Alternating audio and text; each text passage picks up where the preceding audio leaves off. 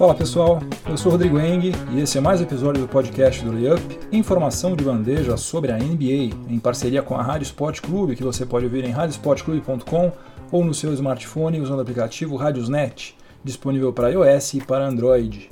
Esse aqui é o episódio número 152 do podcast do Layup, que está sendo gravado no dia 31 de janeiro de 2019, uma quinta-feira quente pra caramba em São Paulo. Mas vamos deixar de lado essa conversinha de elevador e vamos falar sobre quais serão os assuntos do nosso episódio de hoje.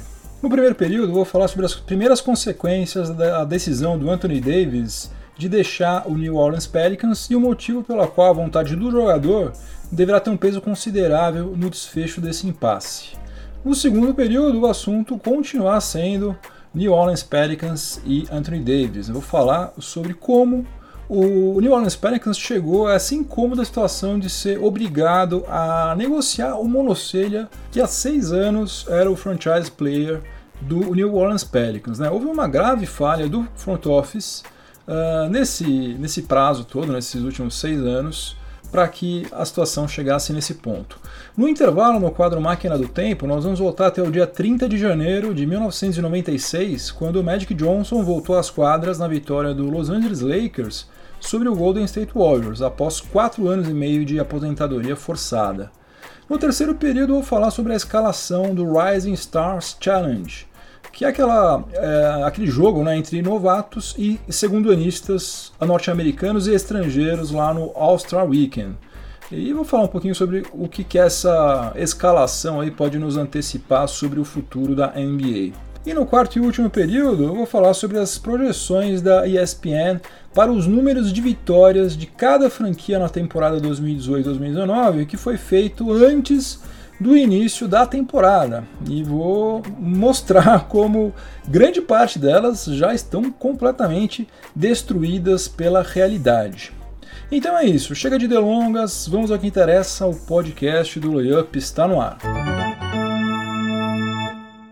Depois que foi anunciado o desejo do Anthony Davis em deixar o New Orleans Pelicans, uma série de efeitos colaterais ou de desdobramentos aconteceram. Né? Vou enumerar alguns deles numa ordem meio aleatória, é, sem considerar o grau de importância de cada um. Primeiro de todos, que me atingiu em cheio, o layup ficou fora do ar durante quase duas horas porque não deu conta do tráfego. Né? Meu site é limpinho, tem conteúdo bacana, mas eu não tenho um orçamento para turbiná-lo do ponto de vista tecnológico como deveria, né? Na verdade, vou fazer uma confissão aqui, apesar dos anúncios lá do Google, do Google, eu ainda preciso inteirar uns trocadinhos todo mês para mantê-lo funcionando. E daí eu fiquei um tempão tentando acessar o meu próprio site para poder escrever sobre o Anthony Davis, não consegui.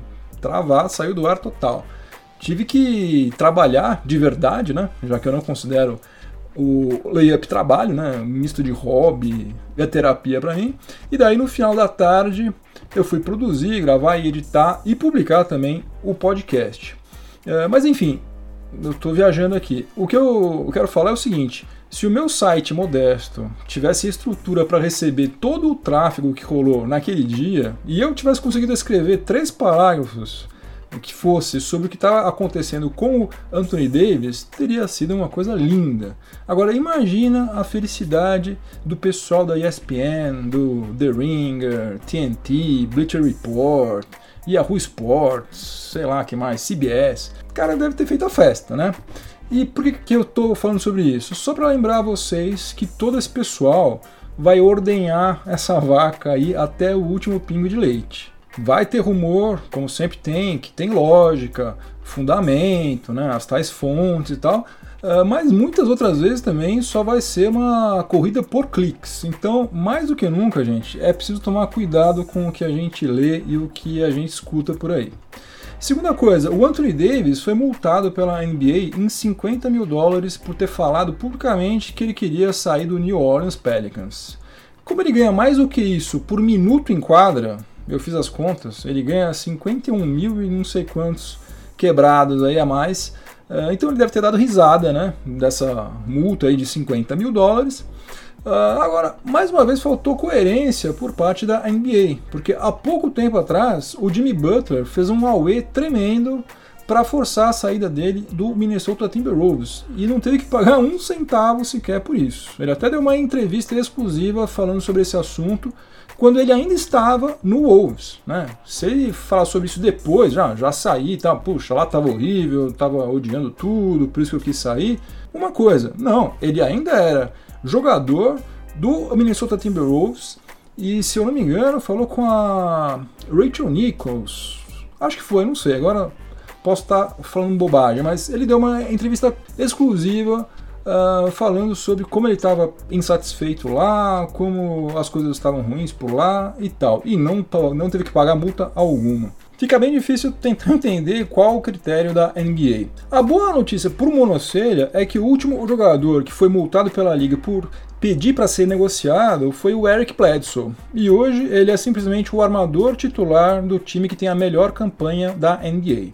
Terceira consequência é que o Anthony Davis uh, foi limado, foi cortado do vídeo de apresentação do New Orleans Pelicans antes das partidas. Ele está ficando no banco de reservas, porque para todos os efeitos ele está com o indicador machucado, mas pelo visto ele já está sendo tratado como passado pelo front office do New Orleans Pelicans. E agora muita gente boa está levantando a teoria de que se o New Orleans Pelicans preferir esperar até julho para encontrar o melhor negócio, o que é a coisa mais inteligente a se fazer, eu, eu acho, pelo menos, se eu fosse Del Demps, eu iria fazer isso sem menor sombra de dúvida. Então, o pessoal está falando que seria melhor afastá-lo do elenco por dois motivos. Primeiro de tudo, reduzir drasticamente a chance de ele se contundir, né? Que se caso ele se machuque, imagina, New Orleans Pelicans já não tem chance de nada. Imagina se esse cara se quebra, daí como que iria ficar o valor de mercado dele? Né? Tem algumas contusões aí que são complicadíssimas, né? Então, para que correr esse risco à toa? Deixa ele afastado. Ah, você não quer mais? Beleza, vai para casa, descansa, relaxa aí. Em julho você vai ficar sabendo para onde você vai. A outra coisa é o seguinte: aumentaria também drasticamente a possibilidade do New Orleans Pelicans fazer uma das piores campanhas da temporada, o que a essa altura é a melhor alternativa para a franquia. Quarta consequência, Brandon Ingram, que é incluído em todas as listas de jogadores do Lakers que seriam oferecidos ao Pelicans, uh, registrou a maior pontuação da sua carreira na derrota para o Philadelphia 76ers. Ingram saiu de quadra com 36 pontos e exatamente com 80% de aproveitamento nos arremessos de quadra. Uh, chutou 20 bolas, converteu 16 certamente ele não quer ser mandado para New Orleans, né? principalmente se ele tiver a raríssima oportunidade de atuar ao lado de LeBron James e Anthony Davis. Imagina só, privilégio incrível. Só que uma performance dessas aí, na verdade, só ajuda Magic Johnson e Rob Pelinka a incluí-lo numa eventual troca, né? Vão chegar e vão falar: olha só, olha o que, que nós estamos oferecendo para vocês. Um rapaz jovem, um rapaz esguio, atlético, um bração gigante. O cara fez 36 pontos, chutando 80% de quadra. Enfim, eu não vejo a menor possibilidade do Lakers contratar Anthony Davis sem perder Brandon Ingram. Acho que essa hipótese é impossível. Quinta e última consequência aqui que eu pensei. O Jalil Okafor estava jogando como pivô titular do Pelicans desde quando o Anthony Davis se contundiu, lá para meados deste mês agora que está se encerrando. Só que agora, como já se sabe que Anthony Davis certamente não vai ficar em Louisiana, o pessoal começou a prestar mais atenção no que o Jalil Okafor está fazendo por lá. E nas seis partidas nas quais ele atuou como titular, o Jalil Okafor está com as seguintes médias: 20 pontos, 10,5 rebotes, 69,2% de aproveitamento nos arremessos de quadra e o que é o mais animador de tudo, ele está com média de 2,3 bloqueios por partida. Isso é uma coisa animadora por quê? Porque o empenho dele na defesa sempre foi uma falha bastante apontada por todo mundo desde os seus tempos lá de Philadelphia 76ers. Ah, então quer dizer que o torcedor do Pelicans pode ficar tranquilo, porque Jalil Okafor vai carregar a franquia nas costas depois que o Monocelha foi embora. Não, óbvio que não, óbvio que Okafor não amarra um dos tênis, um dos sneakers do Anthony Davis. Mas para um cara que já estava sendo dado como caso perdido, né? Tinha passado de salvador da pátria dos Sixers a terceiro reserva do Brooklyn Nets É, vamos convir que é uma volta por cima genial, fantástica, né? Notícia fenomenal. Vamos torcer por ele, torcer para que ele consiga se firmar na NBA. E para fechar esse nosso primeiro período, eu quero levantar um ponto que muita gente está subestimando na hora de analisar os possíveis destinos do Anthony Davis a vontade dele. Eu sei que ele não tem a tal da no trade clause, né? Ele não pode escolher para onde que ele vai. Eu também sei que Del Demps, general manager do Pelicans, tem que fazer o que é melhor visando os interesses da franquia e não os interesses do Anthony Davis.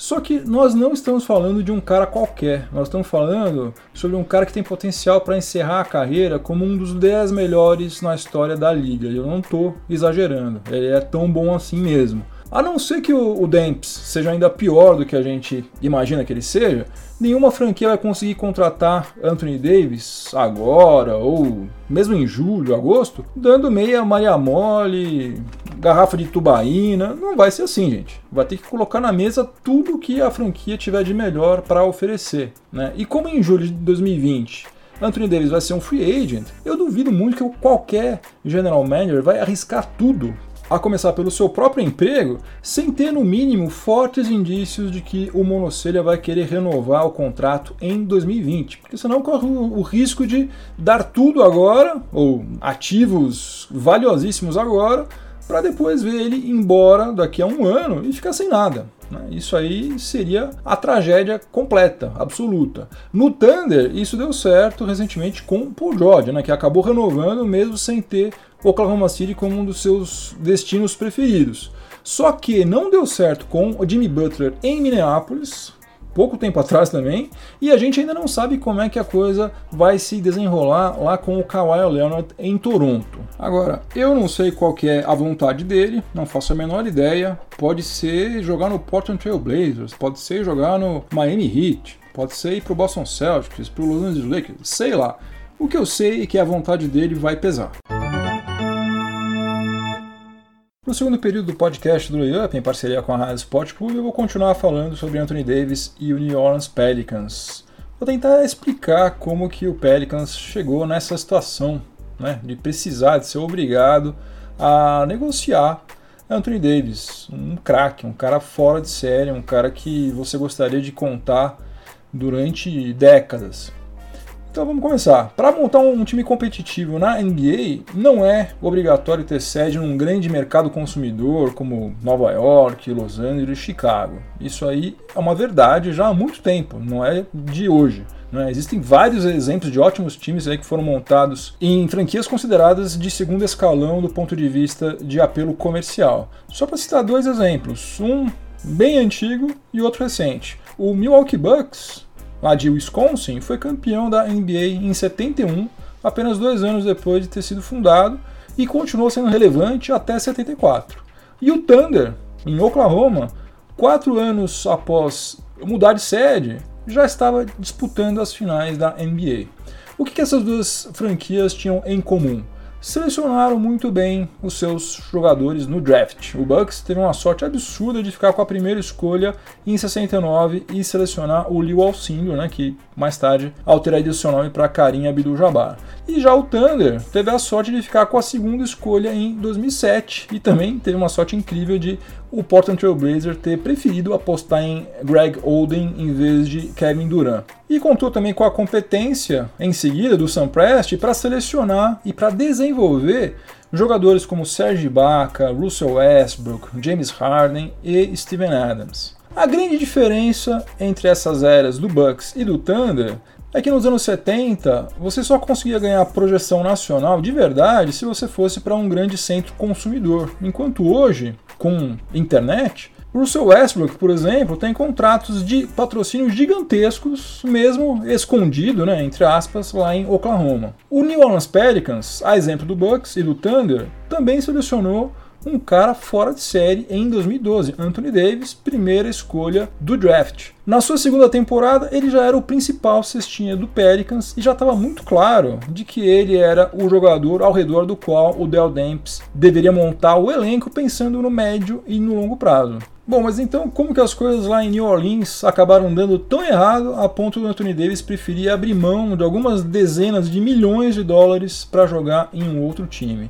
O problema no Pelicans foi que a franquia nunca pensou no médio prazo e muito menos no longo prazo. Ela sempre foi imediatista.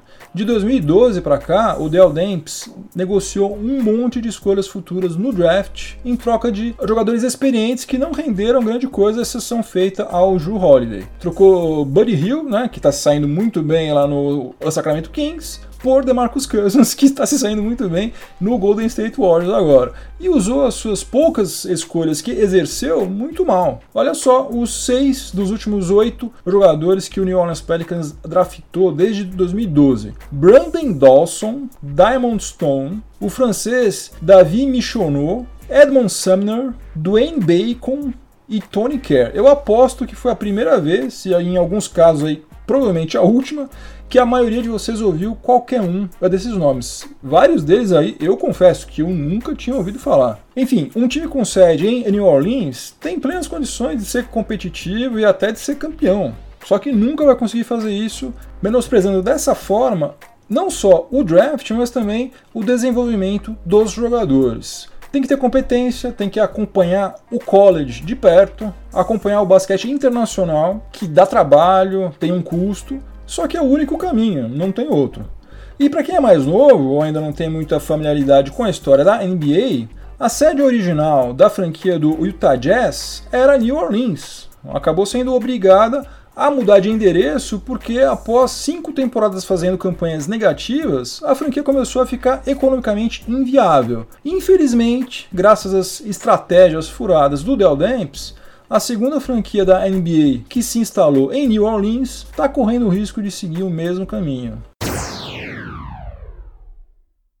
O intervalo do podcast do Layup, em parceria com a Rádio Sport Clube, hoje é dia do nosso quadro Máquina do Tempo, e ela vai aterrissar em Inglewood, na Califórnia, no dia 30 de janeiro de 1996, quando o Los Angeles Lakers recebeu o Golden State Warriors e venceu por 128 a 118. Essa partida aí merece a nossa visita porque foi nesse dia em que o Magic Johnson retornou às quadras da NBA depois de passar quatro anos e meio sem vestir a camisa do Lakers. A última partida que ele tinha feito tinha sido o jogo 4 das finais contra o Chicago Bulls, que conquistou seu primeiro título da NBA em grande estilo, né, varrendo o Lakers uh, no dia 12 de junho de 91. Naquele jogo 4, o Magic Johnson anotou um triplo-duplo com 16 pontos, 11 rebotes e 20 assistências. E no seu retorno às quadras, no dia 30 de janeiro de 96, também quase anotou um triplo-duplo. 19 pontos, 8 rebotes e 10 assistências. Como vocês estão cansados de saber, esse ato na carreira do Magic Johnson aconteceu porque ele contraiu o vírus da AIDS, né? embora os sintomas dessa doença nunca tenham se manifestado. Isso porque, obviamente, ele se trata, ele se cuida, né? toma coquetel todos os dias, tem acesso a todos os recursos possíveis e imagináveis, mas enfim, graças a Deus, ele nunca sofreu ou as consequências dessa doença terrível. Só que vários jogadores da NBA não queriam jogar contra Magic Johnson, como foi o caso do Karl Malone, e alguns também não queriam atuar do seu lado, como o Byron Scott e o Ace Green, porque tinham medo né, de serem contaminados se Magic Johnson sofresse um corte e daí por acidente sangrasse em quadro. Mesmo assim, ele participou do All-Star Game de 92 e também das Olimpíadas de Barcelona, lá com o Dream Team original, que não contou com Isaiah Thomas, porque Magic Johnson conspirou contra o jogador do Detroit Pistons por acreditar que Isaiah Thomas tinha espalhado uh, o boato de que ele, Magic Johnson, era homossexual. Mas isso aí já é uma outra história. O que nos interessa é que no dia 30 de janeiro de 96, aos 36 anos de idade, o Magic Johnson fez a sua reestreia com a camisa do Lakers. Ele só atuaria até o final daquela temporada, uh, na maior parte dos jogos atuando como reserva, né? E a sua última partida né, foi uma derrota para o Houston Rockets na varrida que o Lakers sofreu em 96 deixou claro que realmente estava na hora de parar. Nesse último jogo dele pelo Lakers, ele marcou 8 pontos, pegou 5 rebotes, fez 5 assistências, cometeu 4 turnovers em 30 minutos de quadra. Muito pouco para o gigante que foi Magic Johnson. Para mim, um dos 5 melhores de todos os tempos, sem dúvida alguma. Começando agora o terceiro período do podcast do Layup em parceria com a Rádio Sport Clube, eu vou falar sobre o Rising Stars Challenge, porque já foram definidos os jogadores que participarão desse jogo de exibição que acontece na sexta-feira do All-Star Weekend envolvendo calouros e segundonistas. Desde 2015, eh, é um time formado somente por jogadores norte-americanos e o outro somente por estrangeiros. Então vamos lá. No time dos estrangeiros nós temos OG Anunobi do Toronto Raptors, DeAndre Ayton do Phoenix Suns, Bogdan Bogdanovic do Sacramento Kings, Luka Doncic do Dallas Mavericks, Shea Gilgeous Alexander do Los Angeles Clippers, Rodion Kurucs do Brooklyn Nets, Lauri Markkanen do Chicago Bulls, Josh Okogie do Minnesota Timberwolves, Cedi Osman do Cleveland Cavaliers e o Ben Simmons do Philadelphia 76ers. E no time norte-americano, Jarrett Allen do Brooklyn Nets, Marvin Bagley III do Sacramento Kings, Lonzo Ball do Lakers, John Collins do Atlanta Hawks, De'Aaron Fox, Sacramento Kings, Jaren Jackson Jr., Memphis Grizzlies, Kyle Kuzma do Lakers, Donovan Mitchell do Utah Jazz, Jason Tatum do Boston Celtics e o Trey Young do Atlanta Hawks. O técnico do time dos estrangeiros, que é só uma coisa totalmente pro forma, né? Porque é um técnico que não faz absolutamente nada, vai ser o Dirk Nowitzki. E o técnico do time norte-americano vai ser o Kyrie Irving do Boston Celtics. Ou seja, Nowitzki vai é, poder dar ordens para o seu companheiro de equipe Luka Doncic e o Kyrie Irving também vai comandar o seu companheiro Jason Tatum pouca coisa de útil dá para ser tirada desse Rising Stars Challenge, porque se trata, como eu já falei, de um jogo de exibição que não vale absolutamente nada. Mas pelo menos para uma coisa ele serve. Porque desde quando a NBA adotou esse formato norte-americanos contra estrangeiros, quase todos os calouros selecionados, independentemente da nacionalidade, foram adiante na NBA, mostrando que essa seleção aí é bastante criteriosa. Eles não chamam qualquer um mesmo. É, alguns na verdade foram bem mais adiante do que outros, né? mas praticamente todos têm contrato garantido na NBA. Entre 2015 e 2018, 41 calouros participaram do Rising Stars Challenge. E só um não está mais na liga, que é o grego Costas Papanikolaou, que foi calouro em 2015, passou pelo Houston Rockets, depois passou pelo Denver Nuggets, mas já está no Olympiacos desde 2016. Então essa aí é uma notícia muito boa para os calouros que foram selecionados para participar da edição 2019 e principalmente para as franquias que selecionaram estes calouros. Um outro padrão muito fácil da gente notar é que a maioria dos jogadores selecionados quando eram calouros também foram selecionados depois no ano seguinte como segundo anistas, né, o que os norte-americanos chamam de sophomore. Uh, entre os poucos que não voltaram, vai demonstrando que de certa maneira perderam espaço na liga num curto espaço de tempo, estão o croata Mario que jogou como calor em 2015, mas não voltou no ano seguinte, e o francês Frank Niliquina, é, convocado no ano passado, mas que não apareceu na lista agora de 2019. Coincidência ou não, os dois são companheiros de equipe lá no New York Knicks, que hoje, dia 31 de janeiro de 2019, tem a pior campanha da NBA, com 10 vitórias e 40 derrotas, sonhando com a primeira escolha no draft. E eu acabei de ver aqui, saiu uma Woj Bomb que o Knicks fechou uma troca com o Dallas Mavericks. Então já se prepare aí porque vai ter prorrogação. Hoje eu vou falar sobre isso logo depois do quarto período. No último período do podcast do Layup, em parceria com a Rádio Sport Club, que você já sabe que não vai ser o último período, porque eu já dei um spoiler alert, nós vamos ter prorrogação por causa da troca envolvendo Dallas Mavericks e New York Knicks eu vou falar sobre as projeções publicadas pelo pessoal da ESPN antes do início da temporada 2018-2019. Eles sempre fazem isso, eles fazem uma estimativa né, de quantas partidas cada franquia vai vencer ao longo da temporada. É meio na base do chutômetro, né? Como quase todas que podem ser feitas no âmbito esportivo, já que ninguém é bidu para adivinhar, né? Quem que vai se machucar, como que um reforço vai se entrosar com o resto do seu time, qual impacto que a contratação de um técnico vai causar, né? Mas uma infinidade de outras coisas, de outros detalhes aí que interferem bastante nas performances de cada time. Só que, pelo menos em tese, essa projeção que a ESPN faz é muito mais abalizada do que as outras que a gente lê por aí, porque ela é feita por várias pessoas, não é um cara que faz isso sozinho. e é feito por vários jornalistas, especialistas que acompanham a NBA em quase 24 horas por dia e são pagos para fazer isso.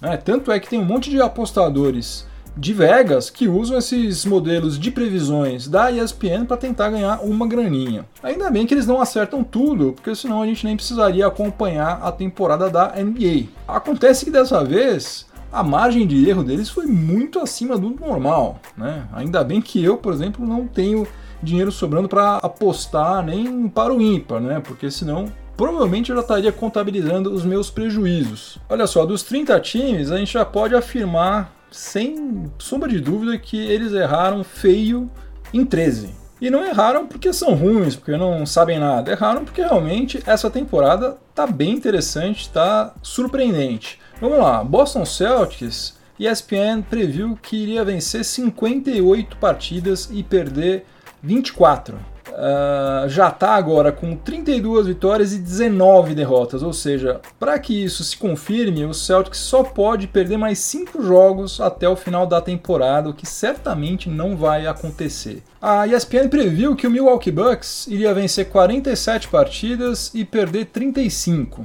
Só que o Bucks está agora com 36 vitórias e apenas 13 derrotas. Ou seja, teria que perder 22 jogos até o final da temporada para confirmar a previsão da ESPN, o que também não vai acontecer de forma alguma.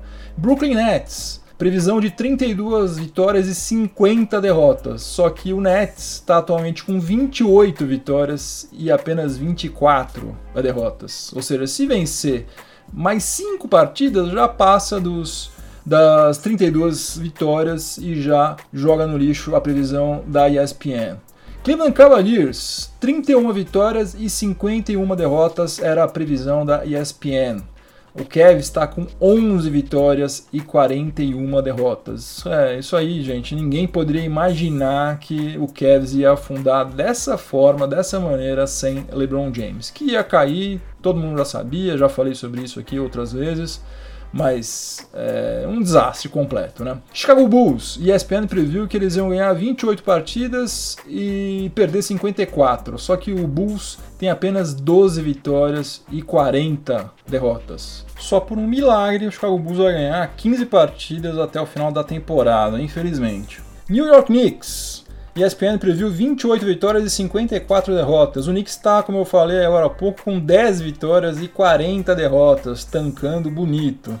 Houston Rockets, a previsão era de 57 vitórias e 25 derrotas, só que Houston Rockets está com 29 vitórias e já perdeu 21 jogos. Então teria que perder somente mais 4 jogos até o final da temporada para confirmar a previsão da ESPN o que também não vai acontecer em hipótese alguma. Denver Nuggets, ESPN previu 47 vitórias e 35 derrotas. Só que o Denver Nuggets já está com 35 vitórias e apenas 15 derrotas. Então teria que perder 20 jogos. Não vai perder 20 jogos nenhum. Não conseguiu perder nem 15 até agora. Tá jogando super bem. Não vai perder 20. A gente já passou da metade da temporada. Impossível. New Orleans Pelicans, 45 vitórias e 37 derrotas era a previsão da ESPN tá com 23 vitórias e já tá com 29 derrotas, tancando também loucamente a partir de agora sem Anthony Davis. Se bem que eles acho que estão tão abalados com esse rolo todo do Anthony Davis que eles acabaram ganhando do Houston Rockets sem querer no Texas, né? Enfim, que mais? Minnesota Timberwolves, previsão de 45 vitórias e 37 derrotas.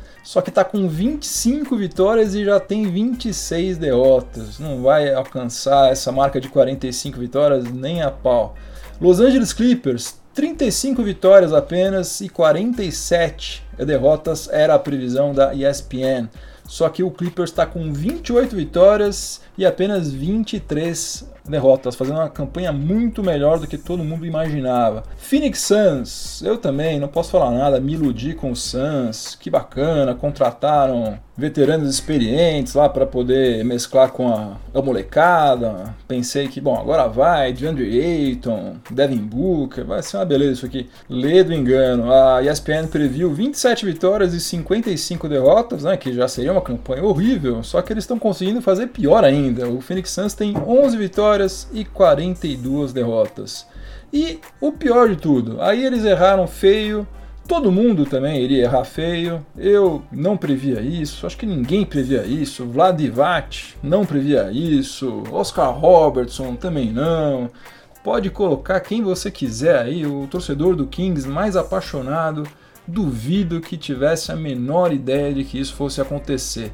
O Sacramento Kings tinha previsão de 24 vitórias e 58 derrotas pelos padrões lá da ESPN, pelas projeções feitas pelo pessoal lá da ESPN. Só que hoje, dia 31 de janeiro de 2019, tem 26 vitórias e 25 derrotas. Ou seja, o Kings ainda vai fazer 31 jogos e já tem mais vitórias do que a ESPN previu.